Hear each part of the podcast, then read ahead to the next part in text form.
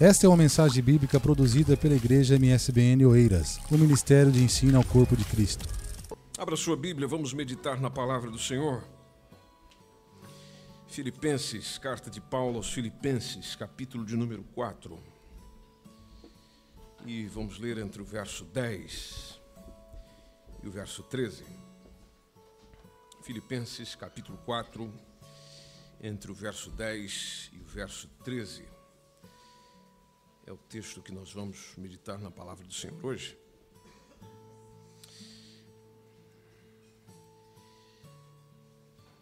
Tem uma coisa que nós temos no Evangelho, no princípio do Evangelho, que é de nós vivermos satisfeitos sob toda e qualquer circunstância.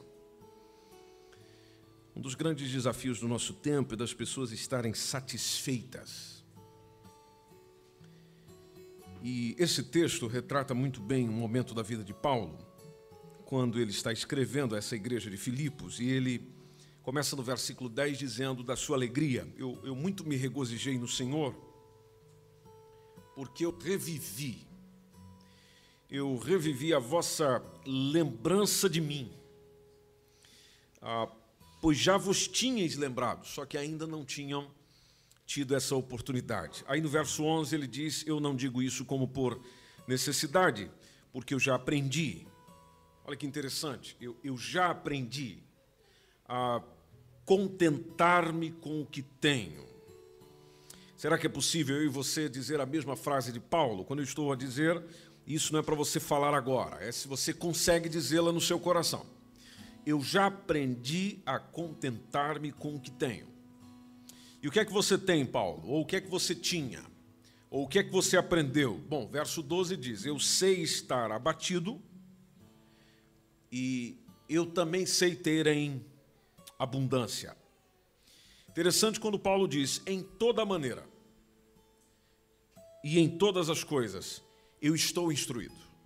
Eu aprendi a lição. Eu aprendi tanto a ter fartura, como também a ter fome, tanto a ter abundância, como também a padecer necessidade.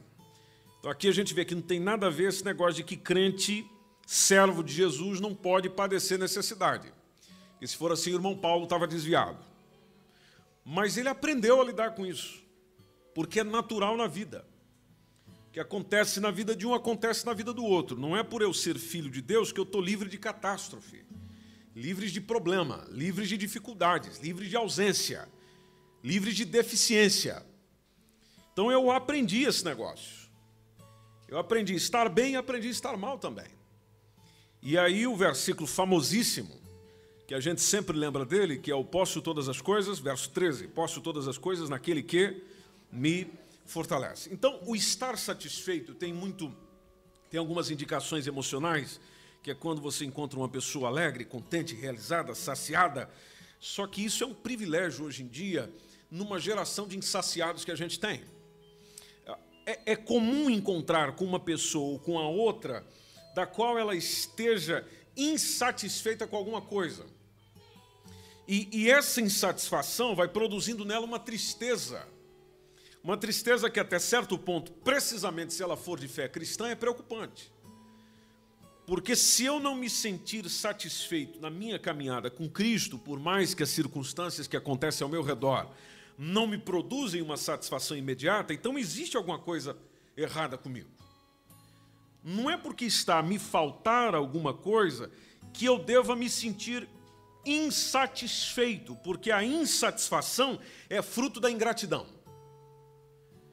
Essa semana, ao ver um, um, um ator de Hollywood que perguntaram para ele num talk show, dizendo qual é o segredo da sua, da sua autoestima, você está sempre bem, você está sempre feliz, você está sempre bem disposto. E ele deixou bem claro, dizendo a, a, a, razão de eu ser assim, e ele até disse que muitas pessoas perguntam isso para ele, a razão de eu ser assim é a gratidão.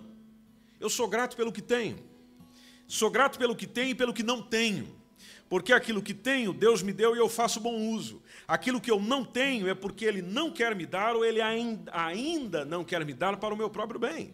Ou seja, de qualquer forma, eu estou bem cuidado. Estando bem cuidado por Ele, eu me sinto satisfeito. E, e por sentir satisfeito, naturalmente existe uma Gratidão. E quem é grato pelo que tem, tem mais facilidade em partilhar. Você já deve ter percebido isso. As pessoas que tenham muito ou pouco, elas não têm dificuldade de partilhar o que têm. Por que, que elas não têm dificuldade de partilhar o que têm? Porque elas sabem que hoje eu posso ter e amanhã posso não ter. E é complicado quando amanhã você precisar não ter ninguém para partilhar consigo, porque quando você tinha, você não se lembrou de ninguém. Quando você tinha, você não socorreu ninguém. Quando você estava bem, você não lembrou de quem estava mal. Então não espere que agora, estando mal, alguém que esteja bem venha ter consigo. Nós só vemos a importância de um abraço quando precisamos dele. Nós só percebemos a importância de sermos escutados quando precisamos que alguém nos escute. Nós só percebemos a importância que tem de alguém sentar consigo e, e procurar entender as suas dores quando você sente dor e não tem ninguém para te escutar. Mas nós só vemos a importância disso quando precisamos. Mas não vemos importância nisso quando é possível dar a alguém. Dar o tempo a alguém, ou dar um dinheiro a alguém, ou atender alguém na sua necessidade. Logo, a satisfação totalmente interligada ao que eu tenho naturalmente, naquele que principalmente é filho de Deus, provoca o sentimento de gratidão. E aí a gente consegue cumprir aquele versículo que diz: em tudo dá graças. Interessante quando o texto diz ah, em tudo, ele, ele, ele, ele não diz por tudo, ah, ele diz em tudo. E, e, e aqui é interessante quando a gente pensa nessa preposição do em tudo e com tudo. Ah, porque no em tudo, ou seja, independente da condição, eu dou graças. Independente das facilidades, eu dou graça. Independente das dificuldades, eu dou graças. E o Paulo disse em 1 Tessalonicenses 5,18, dizendo para em tudo dar graças, porque essa é a vontade de Deus. Ele acrescentou assim: essa é a vontade de Deus em Cristo Jesus para convosco. Ou seja, é da vontade de Deus que eu seja grato. Então, se eu sou ingrato, o que é que eu estou fazendo para com Deus? Revelando diante dele que tudo aquilo que eu estou vivendo, seja bom, seja mal, na verdade, ele não deveria estar tá fazendo isso comigo, principalmente se a coisa for ruim, porque Deus não dá coisa ruim, Deus não dá dificuldade, Deus não permite passar por problema, então como é que eu vou dar graça suportando dificuldade? E aí a gente gosta da história do Jó, ama a história do Jó, chora com a história do Jó, se impressiona com a história do Jó, glorifica com a história do Jó, se emociona quando ouve um hino que fala sobre o Jó, mas não quer viver o momento onde você perde tudo e chega e simplesmente se e, e adora ao Senhor, bem dizendo ao seu nome, dizendo: Ele me deu, Ele me tomou, bendito seja o nome do Senhor. Esse negócio é bonito, mas esse negócio eu não quero viver. Por isso que o evangelho de Jesus Cristo, que veio para nos transformar, ele quer nos trazer uma satisfação, mas uma satisfação que é sadia em vez de doentia. A satisfação sadia é aquela que independe do que eu tenho e se eu já conquistei tudo aquilo que eu quero. Até onde eu cheguei, eu me dou por satisfeito, se é que até onde eu cheguei fui conduzido pelo Senhor. É aqui onde está o diferencial. Se o Senhor é que me trouxe até aqui, me sinto satisfeito. Se eu é que, me, que, que, que trouxe a mim mesmo até aqui, então naturalmente a insatisfação vai dominar o teu coração, porque você é um insatisfeito. E a maior prova de que você não consegue superar a sua insatisfação é que você mesmo não consegue resolver o problema. Ou seja, você tenta resolver a sua insatisfação satisfazendo os seus desejos, mas você satisfaz os seus desejos na segunda, na terça, na quarta, na quinta, no sábado, no domingo, em todo o tempo, de manhã, de tarde, de noite, de madrugada, e você não se sente satisfeito. Aí a vida vai ficando vazia, sem sentido. É, eu, eu, eu tenho muita coisa do que eu quero, mas engraçado, eu não estou satisfeito. Eu tenho tudo aquilo que eu queria, mas interessante, eu não me sinto satisfeito.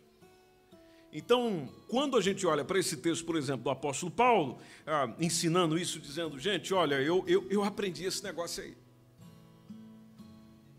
E, e, o resumo do versículo 3 mostra como é que ele aprendeu. Ele não aprendeu por si mesmo. Ele aprendeu com Deus que em tudo lhe fortalece. Ele, ele percebeu que em Deus eu posso todas as coisas. Por que, Paulo, que você pode tudo? Por que, que você é, tem essa segurança? Ah, porque Ele é que me fortalece. Porque eu tendo o que eu preciso, eu ainda tenho que ser forte. Forte para manter. Eu não tendo o que eu preciso, eu preciso ser forte. E preciso ser forte para correr atrás daquilo. Porque tem muitas coisas e impossibilidades que Deus vai colocando no nosso caminho, justamente para que aprendamos a superar a nós próprios. Você precisa lembrar disso.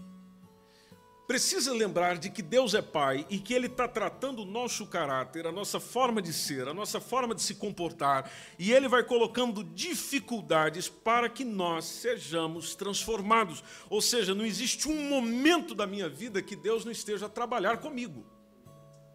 Não existe uma circunstância do meu dia que Deus não esteja a moldar o meu coração. Não existe circunstância a qual Deus não esteja a, a, trabalhar no meu temperamento, na minha forma de ser, na minha forma de responder, na minha forma de agir, na minha forma de reagir. E aí a gente pensa: ah, se eu tivesse aquilo, eu não estaria assim. Ah, será? Uma coisa muito comum que nós dizemos: ah, se eu ganhasse no Euro Milhões,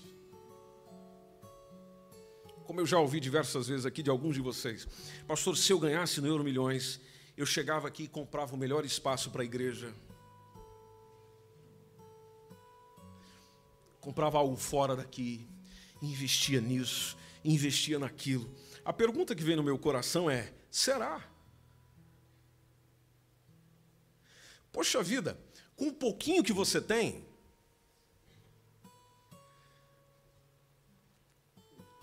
é difícil ter a tua contribuição para ajudar a família de missionários da Guiné.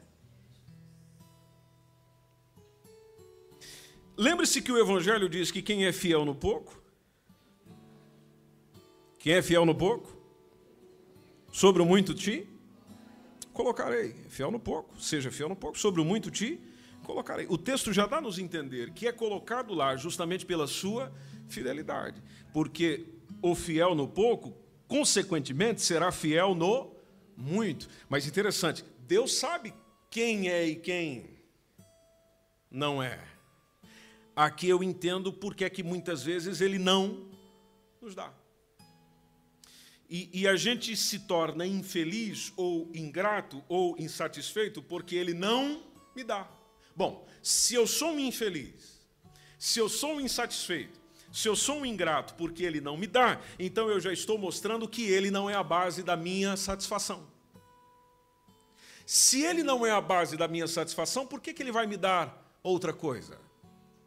Se ele ou a presença dele em mim não é o suficiente para me dar tranquilidade nas adversidades, por que, que o dinheiro é capaz de dar?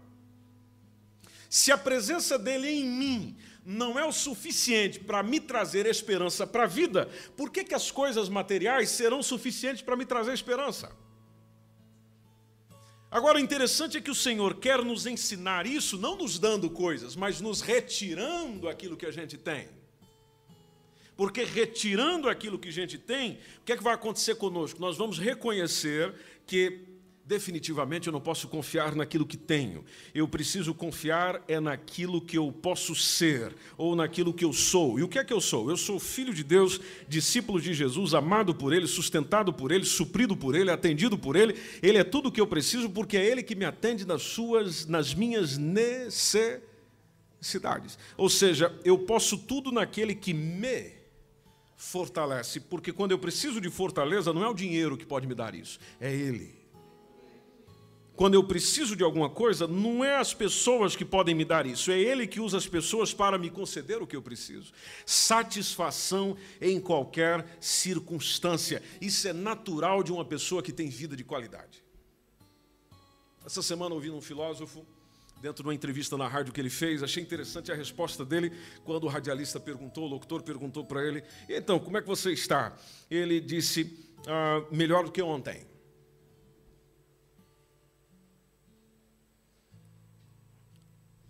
Aí o radialista é, implementou, mas o dia de hoje está sendo melhor do que ontem? Ele disse, não, necessariamente não, mas o dia de hoje está me fazendo melhor do que ontem. Porque o dia de hoje está me trazendo dificuldades que eu não tive ontem. E é interessante quando nós temos essa perspectiva, conforme vamos vivendo o nosso dia. Ah, você seguramente já chegou em algum momento do qual a sua resposta foi: Epa, esse dia é para esquecer. Porque foi ruim, foi complicado, foi, foi difícil. Somos poucos de nós que, em momentos, circunstâncias, dias difíceis, chegamos e dizemos: Senhor, eu te agradeço por esse dia difícil que eu tive. Já perceberam isso? Ah, Senhor, eu quero te agradecer por essa minha vizinha que é terrível. Eu quero te agradecer por aquele momento que, que eu passei hoje que realmente me testou. Aquele momento foi para ver se eu estou crente ou não. Interessante que quando agradecemos, algo fantástico acontece em nós, que é a alegria nem que você dê risada de si mesmo. Mas a gratidão provoca em nós uma satisfação que, consequentemente, produz alegria. Onde eu não, não sei por que, que eu estou me sentir assim, satisfeito, feliz e alegre. O, dia, o dia foi difícil, foi complicado, mas, mas eu estou satisfeito. E eu não estou satisfeito pelas coisas precisamente que aconteceram. Eu estou satisfeito porque eu fui ensinado. Como diz aquele hino para cristão: Ó, estou satisfeito com Cristo. E por que, eu estou satisfeito com Cristo? Pegando o hino. Porque Ele, a minha alma, salvou. Aquilo que Ele permitiu eu viver hoje ajudou a manter a minha salvação. E nem sempre pensamos nisso. Lembre-se que a salvação precisa ser cuidada, preservada. Não é Deus que faz isso, sou eu que corro atrás disso. Porque aquele que perseverar até o fim é que vai ser salvo. Então eu, eu cuido dela, eu cuido daquilo que, que foi alcançado. Ele me salvou e eu faço todo o possível para se manter nesta salvação. Pois bem, as dificuldades que ele permitiu eu ter nesse dia são justamente para que eu aprenda a cuidar dela. Quando João Batista começou a pregar antes do ministério de Jesus, uma, da coisa, uma das coisas que ele foi falando para algumas pessoas era vocês precisam ser satisfeitos com o que têm. Deixa eu te citar um exemplo. Vamos em Lucas capítulo 3, só para você perceber um desses exemplos. Lucas capítulo 3 nos conta a história, e o Lucas era muito preciso nas informações, porque ele até era um estudioso, e ele precisa bem o tempo cronológico das coisas, dizendo no 15 ano, Lucas 3, no 15 ano do reinado de Tibério César, a época em que Pôncio Pilatos foi governador da Judéia, aí foi nesse mesmo ano que o João, o filho de Zacarias, recebeu uma palavra convocatória ah, do Senhor para ali pregar no deserto. Aí o verso 3 vai nos dizendo que ele foi percorrendo toda a, a região próxima ao Jordão e ele ia proclamando um batismo, um batismo de arrependimento para perdão dos pecados. Aí lá no verso 10, vamos dar um pulo mais à frente. Verso 10, as multidões faziam uma pergunta muito comum para o João, dizendo: O que é que a gente faz então, João? Aí, diante do que é, é, essas pessoas perguntavam, o João dizia, verso 11: Quem tiver duas túnicas, dê uma, quem não tem nenhuma. Ou seja, é a ideia do repartir. Você não tem duas, cara? Você precisa de duas? Não. Então partilha com alguém. Quem possui o que comer, faça o quê? Da mesma maneira, vamos repartir. Não fica só para você, não. Reparte o que você tem. Verso 12. Chegaram inclusive alguns publicanos. Publicanos é o nome que é dado aos coletores de impostos lá da província do Império Romano. E, inclusive, os publicanos vinham até João Batista para ser batizado. E eles também perguntavam: o que, que a gente faz então? Nós somos o pessoal das finanças, departamento de cobrança. Agora que nós estamos nessa nova vida, é, é, o que, é que a gente faz? Aí o verso 13, o João respondeu: Não exijam nada além do que foi estipulado. Não cobreis mais do que é, o que está prescrito, do que está estipulado. Vocês podem cobrar, mas se mantenham na justiça. Se mantenham na justiça, até na cobrança. Interessante isso. Na cobrança, solicite apenas o que é necessário. E, e nós temos que realmente, só, só um, um parênteses aqui, nós temos que realmente, gente, tomar cuidado com o lucro injusto. Principalmente você que é um homem e mulher de negócios, faz o seu preço.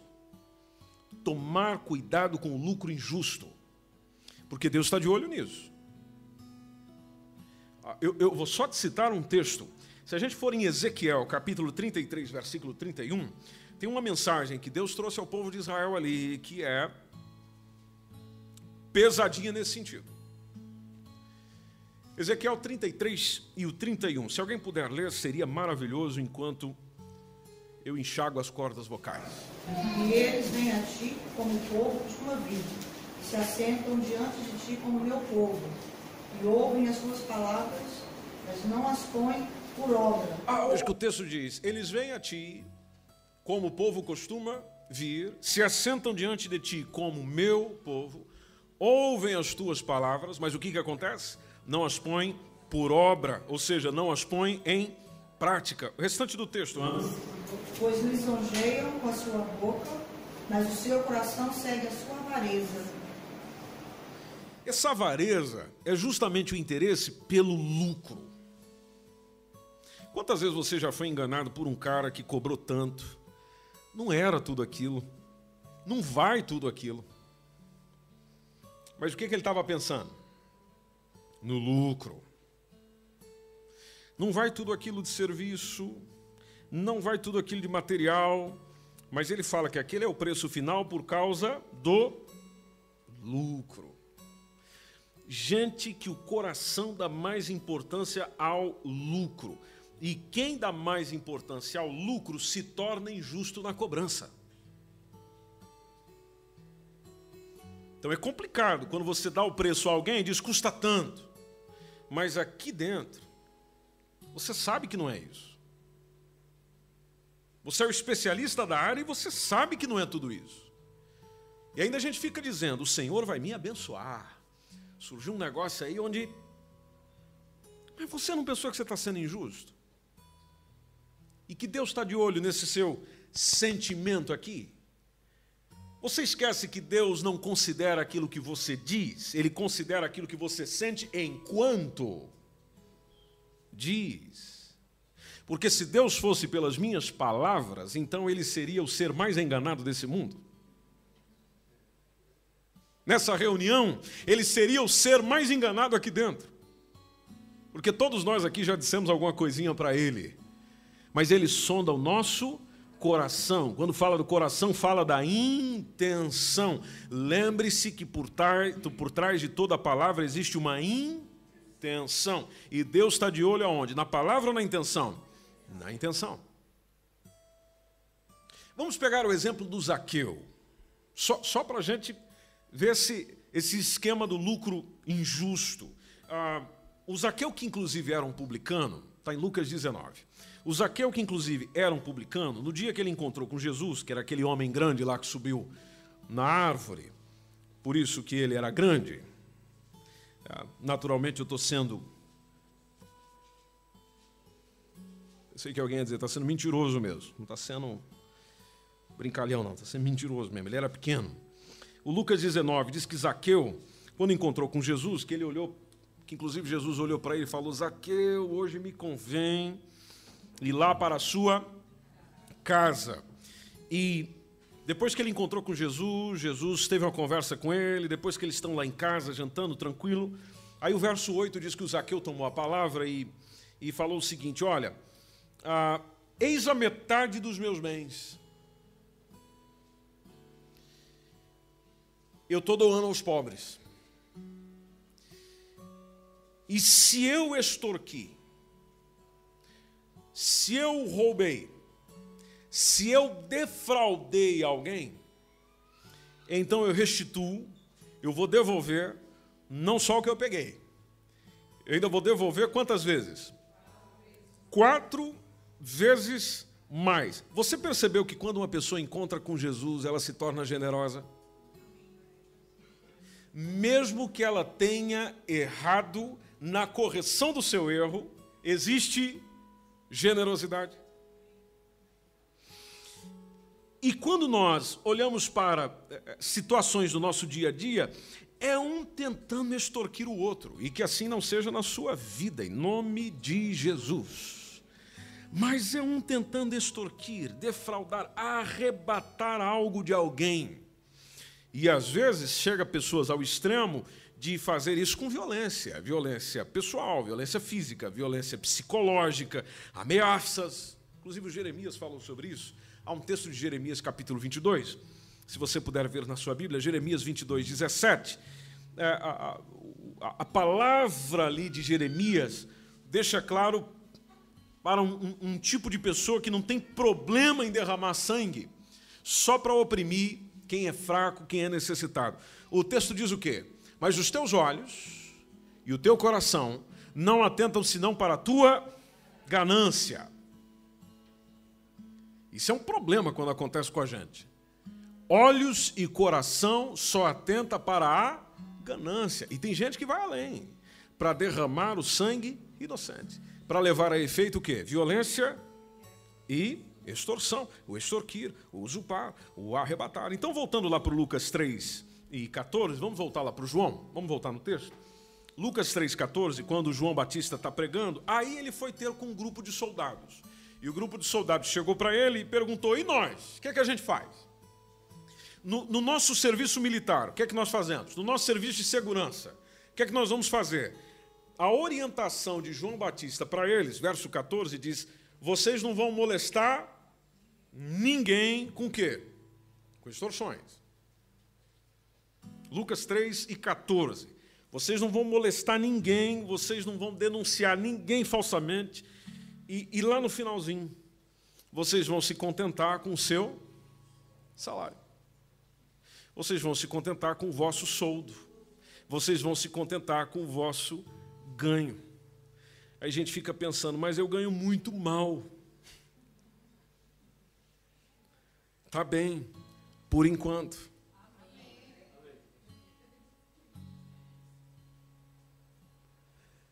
Interessante ele dizer isso para os soldados, porque dá a entender que os soldados faziam o quê? Faziam como talvez uma vez você tentou fazer com um policial. Como é que a gente faz para se ver livre dessa, dessa multa aqui? Ou talvez o policial chegou para você e falou: Olha, isso é complicado, mas a gente pode resolver isso agora. Quem já, já teve essa experiência? É, já tivemos, né, Vitor? A gente pode resolver isso aqui rapidinho. Isso aqui é sem problema, isso aqui nem, nem precisamos assinar papel nenhum. Papel para quê? Porque é só entregar uma oferta de amor.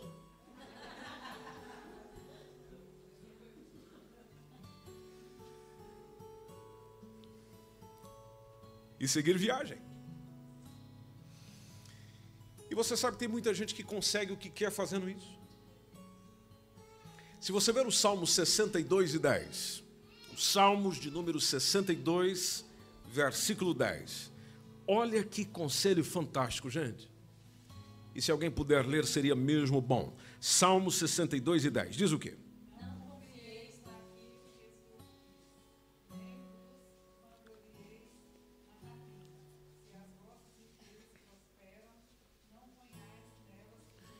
Porque a gente fica preocupado. Poxa, a pessoa está ficando rica, a pessoa está crescendo, está sendo corrupto. Pois bem, está sendo, é, ela está crescendo porque ela oprime alguém, que ela está extorquindo alguém. A, a ideia da rapina tem a ver com estelionato, onde ela está pegando de alguém. Mesmo que esse tipo de gente, veja o que diz o texto: se as vossas riquezas prosperam, se a coisa está melhorando, e até tem gente que diz, Deus está abençoando. Deus está abençoando você deixando os outros sem dinheiro. Deus está abençoando você enganando os outros. Deus está abençoando e você não está pagando teu empregado. Né? E, e, Deus está abençoando. Não, que Deus está abençoando o quê? Está extorquindo. Se as vossas riquezas prosperam, não ponha nelas, olha o contexto final, não ponha nelas coração. Mesmo que você esteja enriquecendo com justiça fruto do teu trabalho, do teu suor, da tua entrega. Legal, meu irmão. Maravilha, minha irmã. Pois bem, não ponha nisso o teu coração. Porque a partir do momento que você começar a colocar nisso o teu coração, aí você já perdeu Deus de foco, porque é impossível servir a dois senhores. Teve um dia que o pessoal chegou para Jesus, Mateus 22 e 17. O pessoal chegou e perguntou assim para Jesus: é, Nós devemos pagar tributo a César ou não? O imperador romano. Eu pago meus impostos ou não? Dou dinheiro a ele ou não? Jesus mandou sonegar?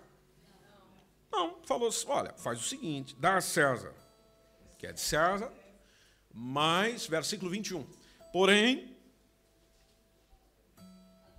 que, que diz o finalzinho? A Deus, o que é? De Deus. Você só está se preocupando com César.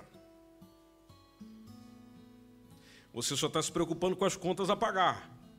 Qual a parte que você está esquecendo? A de Deus. Então, vocês não vão esquecer nenhum nem no outro. Vamos atender igual aqui, mas cumpra a responsabilidade nesse sentido. Outra coisa que o João disse é: não façam denúncias falsamente. Denúncia tem a ver com dar a conhecer, com revelar, trazer à tona. Ele disse para denunciar. E, e, nós não devemos ter medo de denunciar, mas atenção, preste atenção o que, que o João disse para aquele pessoal. Ele disse: denunciem, mas não denunciem falsamente. O que faz todo sentido dentro do contexto bíblico, porque Êxodo 20, 16, nós temos dentro dos mandamentos dizendo: não darás falso testemunho contra o teu próximo. Quantas vezes você já fez isso? Quantas vezes você disse algo sobre alguém e acrescentou uns pontinhos lá? Há um texto de Levítico, no capítulo 23. Ah, desculpe, desculpe, é Êxodo 23. Êxodo 23, o versículo 1. Êxodo 23, 1.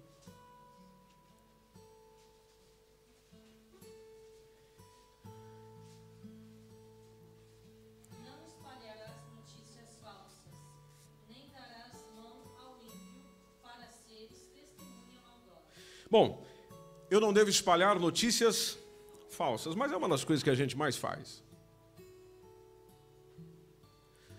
Ah, seja da vida dos outros, seja do alguém disse. Alguém disse isso. Alguém disse aquilo. Olha, tal. Ah, isso está sendo cada vez mais comum. Ah, dificilmente nós temos tempo ou a curiosidade de ir atrás da fonte da notícia. Ver se realmente é confiável. E ver se a fonte também não deturpou, né? Isso também. E às vezes a gente sai espalhando o negócio.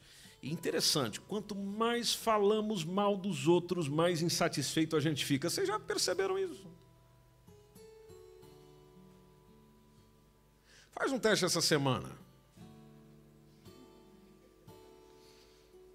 Ah, só que o teste que eu quero propor a você ah, não é o texto de que você fale mal dos outros, é que você busque pelo menos 24 horas sem falar mal de alguém. E se tiver que falar, você só vai falar bem. Faz o teste. Sabe o que é que vai perceber? Passadas 24 horas, você vai se sentir bem. Porque quando olhamos apenas as negatividades, o que é que acontece conosco? Ficamos negativos também.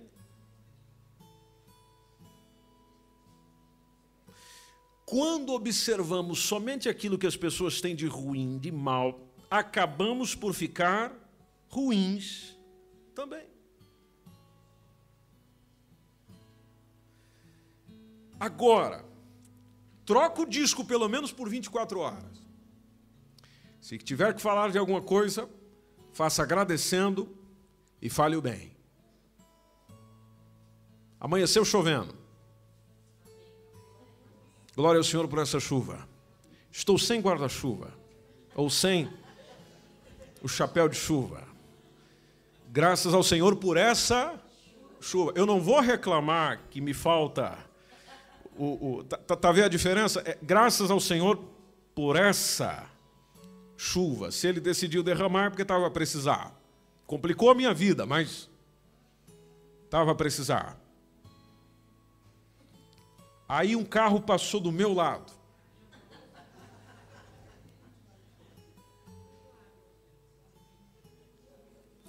Aleluia. Jogou água nos seus pés. E aí você, com o seu jeito, com a sua maneira, porque cada um de nós temos a sua, em vez de dizer palavras comuns àquela pessoa, diremos engraçadinho, não? Coisa linda. Deus abençoe tua vida.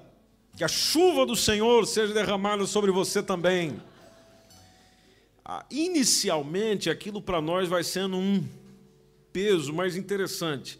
A sua mente, o seu linguajar, o seu coração vai recebendo um tratamento diferenciado, porque você, em vez de ver e analisar aspectos negativos, você analisa os aspectos positivos do negócio, por mais que pareça não haver nenhum aspecto positivo. Porém, o maior aspecto positivo, e que você precisa lembrar disso, eu preciso lembrar disso, é que Deus está a tratar comigo. E se eu sou, por exemplo, uma pessoa nervosinha, então, muito bem, não esqueça que foi ele que permitiu que aquele carro molhasse o seu pezinho para tratar com você.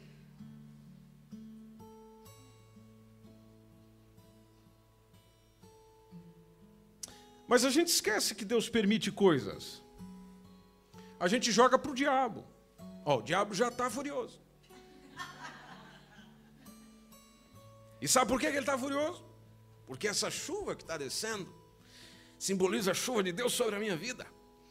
E o diabo quer atrapalhar a minha vitória, a minha bênção, o meu progresso. Por isso é que aconteceu isso. Pode até ter sido ele, mas lembre-se: tem alguém que está sobre ele. E o diabo só consegue molhar o teu pezinho. Se Deus disser, pode molhar. Alguém aqui não acredita nisso? Alguém acredita aqui que a vontade do diabo é maior do que a permissão de Deus? Alguém aqui acredita nisso? Bom, então se você não acredita, por que duvida? Se você acredita, por que reclama? E quando Deus permite, é sempre para o nosso ensino, é sempre para o nosso bem. Às vezes, porque você tenta fazer as coisas à sua maneira. Às vezes, porque ele quer chamar a sua atenção para algo específico. Às vezes, tem alguma coisa que você está menosprezando. Então, ele permite justamente para que a gente vigie. Por que foi na beira da calçada? Por que foi andando na rua? Tem calçada para andar, mas onde é que a gente anda?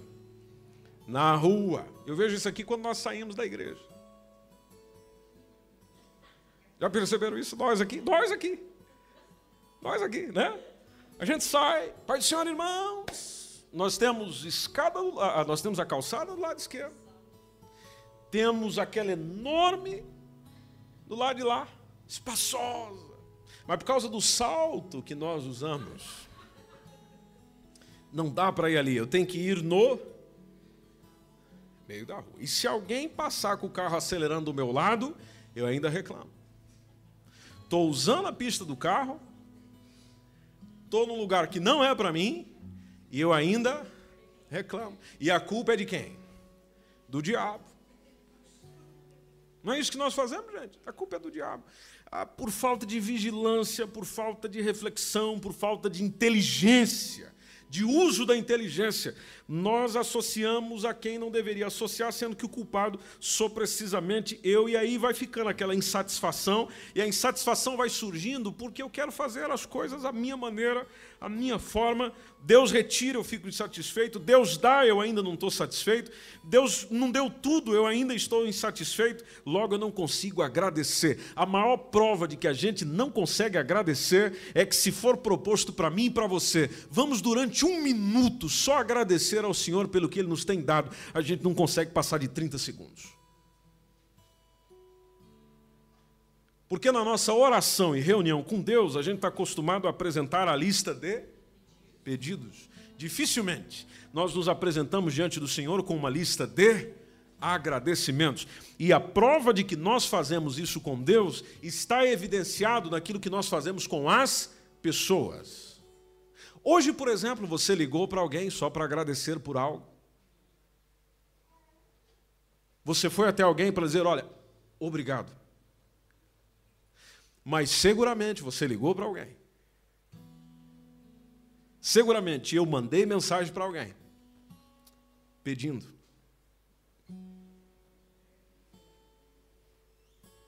Pedindo. Na hora de pedir, eu lembro. Na hora de agradecer, não lembro. Na hora de pedir, eu insisto. Na hora de agradecer, eu desisto.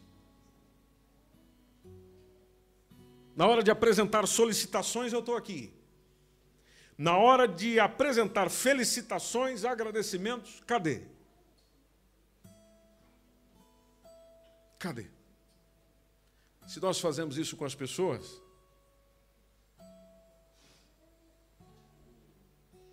imagina com Ele. E aí ficamos tentando analisar qual é a razão da nossa insatisfação. Eu vou à igreja, eu oro, eu canto, mas eu não sei o que, se passa comigo, tem uma tristeza aqui dentro. Olha, eu fiz a campanha de oração, eu me envolvi no jejum, mas eu não sei o que, que passa comigo, tem uma tristeza aqui dentro.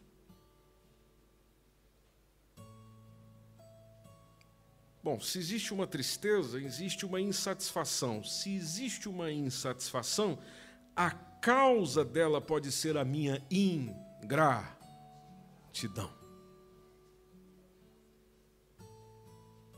E a minha ingratidão provoca uma ruptura na relação.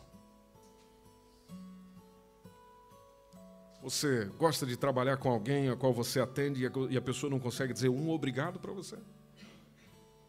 Ô fulano, me traz um copo d'água. Está aqui. E ela. Pega aquilo lá para mim. Você leva. Interessante quando o apóstolo Paulo escreveu a Timóteo, veja na sua Bíblia, 1 Timóteo capítulo 6, quando ele disse, lá no versículo 6, 1 Timóteo 6, 6, ele diz: Grande ganho é a piedade com contentamento. Ali na versão do ecrã diz: grande fonte de lucro. É a piedade. O que é piedade? Piedade, se você for para o dicionário, é amor e respeito, devoção. Quando você se devota a algo, quando você tem compaixão pelo sentimento alheio, quando você sente pena, quando você sente dó, quando você sente misericórdia, quando você se torna um ser afetivo com o próximo. Essa devoção se chama piedade.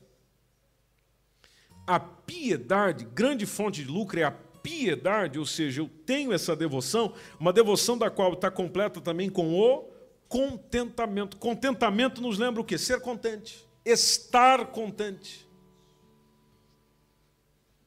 Onde eu sei que eu não alcancei tudo aquilo que eu Queria.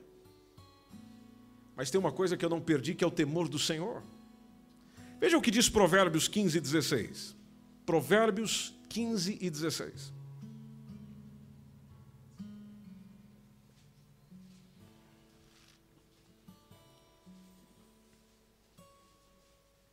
O que, que diz o texto? Melhor é pouco, havendo temor do Senhor, do que grande tesouro onde há inquietação. É melhor o quê? Pouco. Pouco. Pouco. Mas precisa haver o que, gente? Temor do Senhor. É melhor pouco, com temor do Senhor, do que grande tesouro onde há inquietação.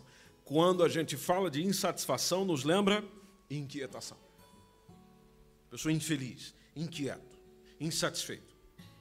As coisas que nós deveríamos estar satisfeitos, a gente fica insatisfeito. E as coisas que nós deveríamos estar insatisfeitos, nós mantemos como se tudo estivesse bem. Deixa eu te dar um exemplo. A nossa vida com Deus. Quando a nossa vida com Deus não vai bem, eu deveria estar satisfeito ou insatisfeito? Insatisfeito. Mas muitos de nós permanecemos satisfeitos. Eu não me preocupo, eu não me mexo, eu não me movo. Está tudo em paz, está tudo bem. Quando com Ele, não vai bem. Não vai bem. Deixa eu te lembrar do que diz o Salmos 49, principalmente você que só pensa no dinheiro. Você só pensa no dinheiro. Só pensa em lucro, dinheiro, dinheiro, dinheiro, dinheiro, dinheiro. Tem que trabalhar para ter dinheiro, coisa para ter dinheiro, dinheiro. Ei! Salmos 49, no versículo de número 1, já vai dizendo: Ouvi isto, povos todos. Prestem atenção, habitantes de todo o mundo. Verso 2. Tanto plebeus, plebeus tem a ver com gente simples, como os de fina estirpe. Fina estirpe tem a ver com gente ilustre, os ricos, pobres, todos juntos, como diz o texto. Aí o verso 3: Ouvi isto, vós todos os povos, inclinem os ouvidos. Os meus lábios falarão sabedoria. O meu coração terá pensamento o quê? Ainda no verso 3, judiciosos, ou seja, de justiça, de entendimento. Verso 4: e inclinarei os ouvidos a uma parábola. Lembre-se de que os salmos são hinos.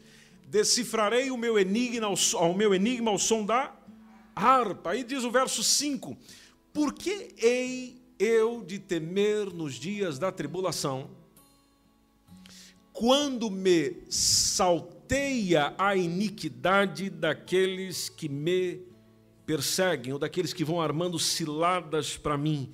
Por que, que eu vou temer esses dias? Por que, que eu vou ter medo nesse momento? Verso 6. Aqueles, ou daqueles que confiam nos seus bens e na muita riqueza se gloriam. Porque existem pessoas assim. Aí o verso 7. Ao irmão verdadeiramente ninguém o pode remir, nem pagar por ele a Deus o seu resgate. Aí o verso seguinte: Pois a redenção da alma deles é caríssima, e cessará a tentativa para quantos dias? Para sempre. Aí diz o verso posterior: Para que continue a viver perpetuamente e não veja a cova. Verso seguinte: Porquanto vê-se morrerem os sábios e perecerem tanto estulto como inepto. Aqui tem a ver com as classificações sociais, os quais deixam a outros as suas riquezas. Você precisa lembrar disso. Quando você morrer, não vai levar nada com você. Aí você gastou a vida atrás da riqueza. Mas encerrando a vida, a riqueza fica e fica para o outro gastar. E um outro que não trabalhou como você, não suou como você, não dedicou como você, não buscou como você, e sabe o que, que ele ou ela pode fazer, que inclusive possivelmente será os seus filhos?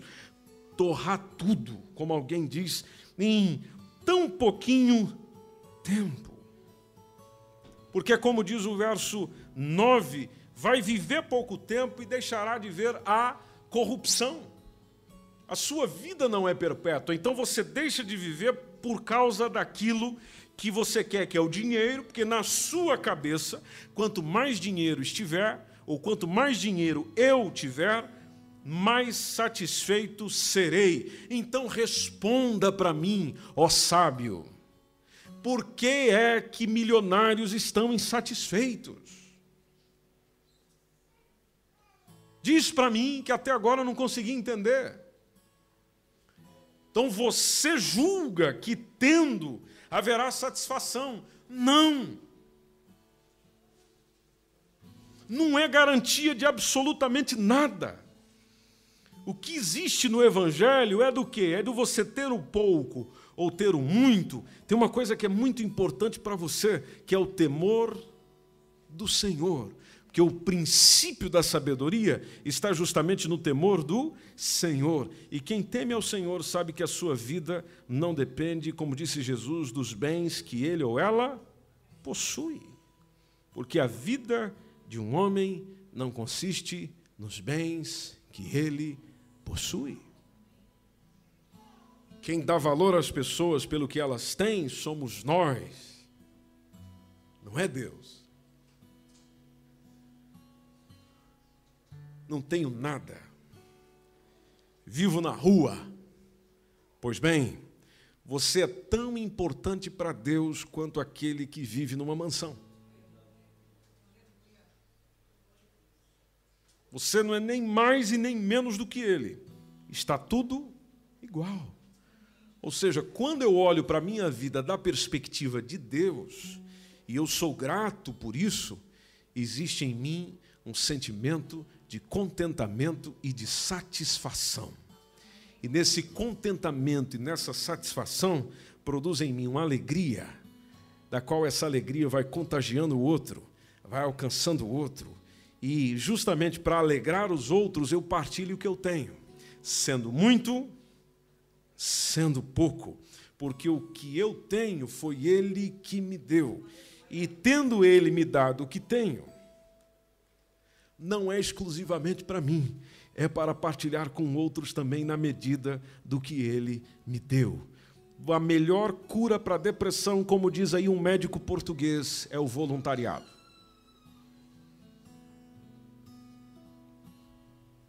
Porque quem está ajudando os outros não tem tempo para a sua depressão.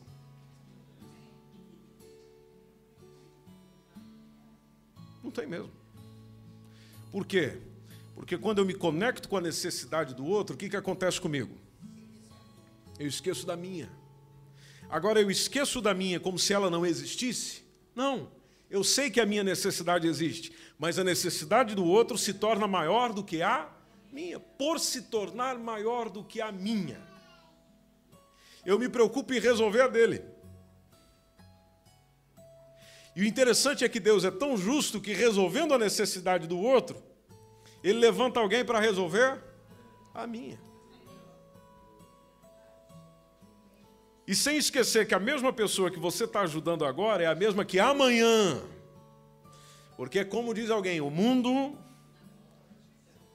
é a roda gigante. Muito bem. Hoje você lá em cima. Amanhã o negócio pode mudar. E aquela pessoa, como ela viu gratidão em você quando você a ajudou, quando for a vez de ela te ajudar, haverá a mesma gratidão. O mesmo... Eu sei viver com pouco, eu sei viver com muito, eu sei viver na abundância, eu sei viver na necessidade. Por que, Paulo? Porque eu tudo posso naquele.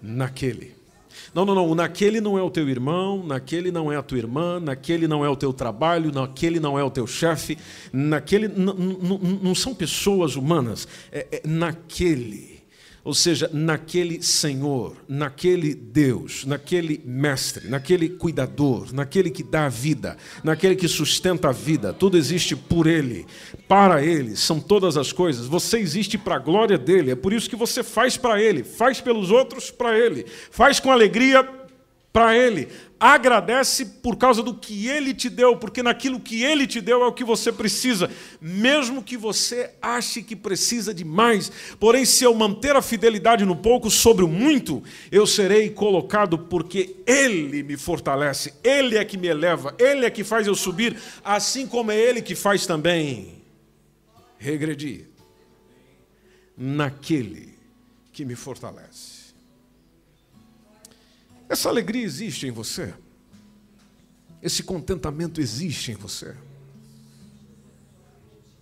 Você é contente pelo que tem? Não, não, eu queria ter mais. Quando eu tiver mais. Deixa eu só te dizer uma coisinha antes da gente orar juntos. Se você não é feliz com o que tem,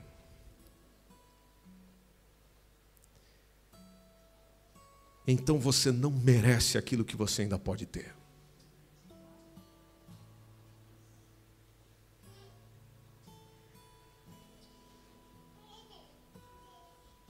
Seja grato pelo que você tem.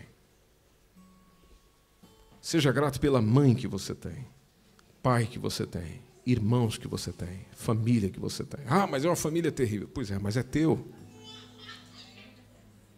O marido, que você tem, a esposa que você tem, os filhos que você tem, o trabalho que você tem. Tem gente atrás de trabalho.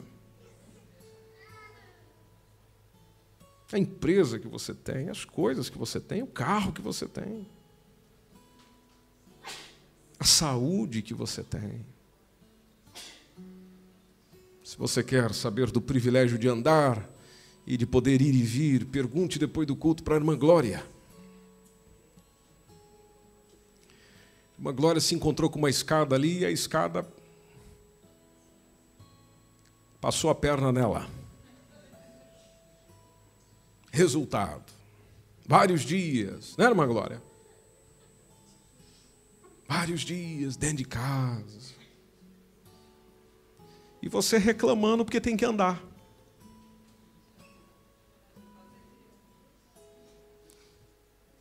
E ela ansiosa para andar. Ainda mais a Glória, que dá show na gente aí. E você, é, pá, tem que ir andando daqui lá. Pois é, se ela tivesse a oportunidade que você teve, ela dizia: graças a Deus, estou caminhando, vou caminhando até ali. Veja como a perspectiva sobre as coisas mudam nosso interior mudando o nosso interior, muda toda a sua vida. Seja grato pelo que você tem. Você pode estar em pé, vamos agradecer a Deus. Vamos agradecer a Deus. Essa oração é muito simples, é uma oração de agradecimento. E o Felipe vai vir fazer essa oração aqui hoje, Felipe.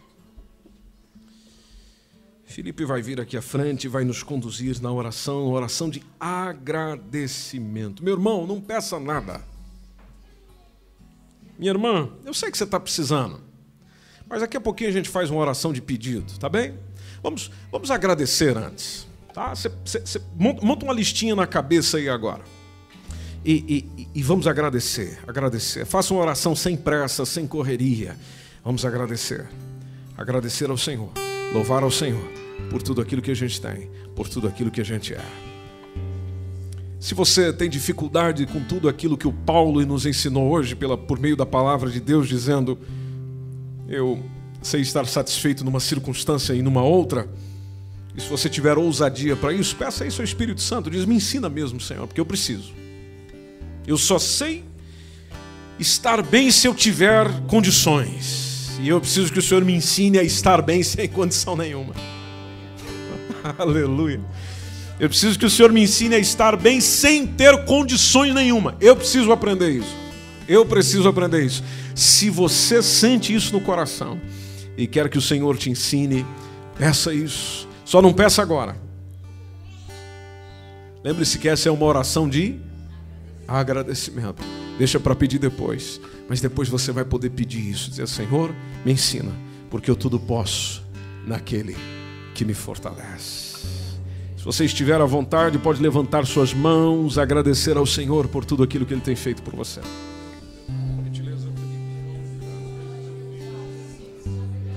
Agradecemos a Deus por essa rica oportunidade que o Senhor nos concede, ó Pai.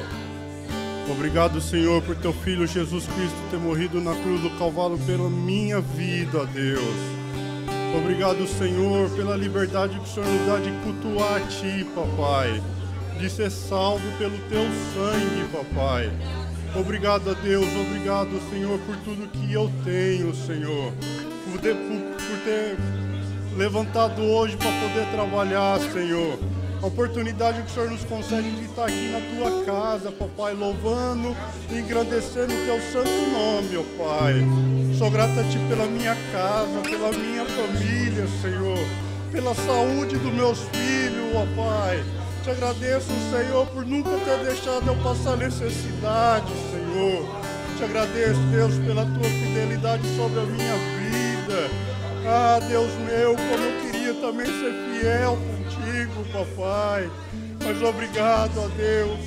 Obrigado pela tua misericórdia que é grande pela nossa vida, Senhor. Oh, aleluias, louvado é teu santo nome, ó Pai. Digno de honra, digno de glória. Enche a tua igreja cada dia mais, papai. Deus, que nossos corações possam ser gratos a Ti a cada dia, ó Pai. Ah, Deus meu, Deus meu. Santo é Teu nome para todos sempre, Senhor. Louvado seja Seu nome, ó Pai. Ah, Deus meu, obrigado por tudo, Senhor. Deus, pela saúde que tenho, papai. Ah, Deus, pelo meu corpo, Senhor, pela, pelo ar que eu respiro, eu te agradeço, papai. Tu és o bálsamo de o Deus, Senhor de Israel. Reine em nós o teu querer, papai. E nos faz mais grato a ti a cada dia, Senhor. Mais grato a ti, Senhor, mais grato a ti. Louvado é teu nome para todos sempre, ó Pai. Toda honra, toda glória e todo louvor é teu, papai. Obrigado por tudo, Senhor. Por tudo, ó Pai. Aleluia.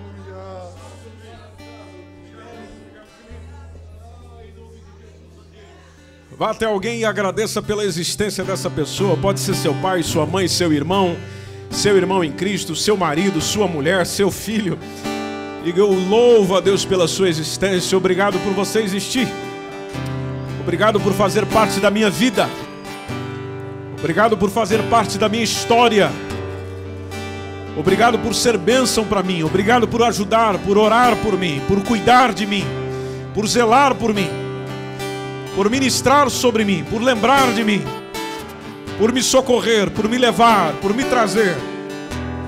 Obrigado pelo teu amor por mim. Você pode dizer isso a alguém hoje. Você pode agradecer ao Deus pela, pela presença dessa pessoa, pela existência dessa pessoa. Oh, aleluia. Oh, aleluia. Eis-me aqui. Vou cantar, hein? Outra vez diante de ti abro meu coração. Tu escutas e fazes as barreiras. És fiel, Senhor, e dizes o que? Palavras de amor, esperança ao sentir o teu toque tua bondade liberta o meu ser,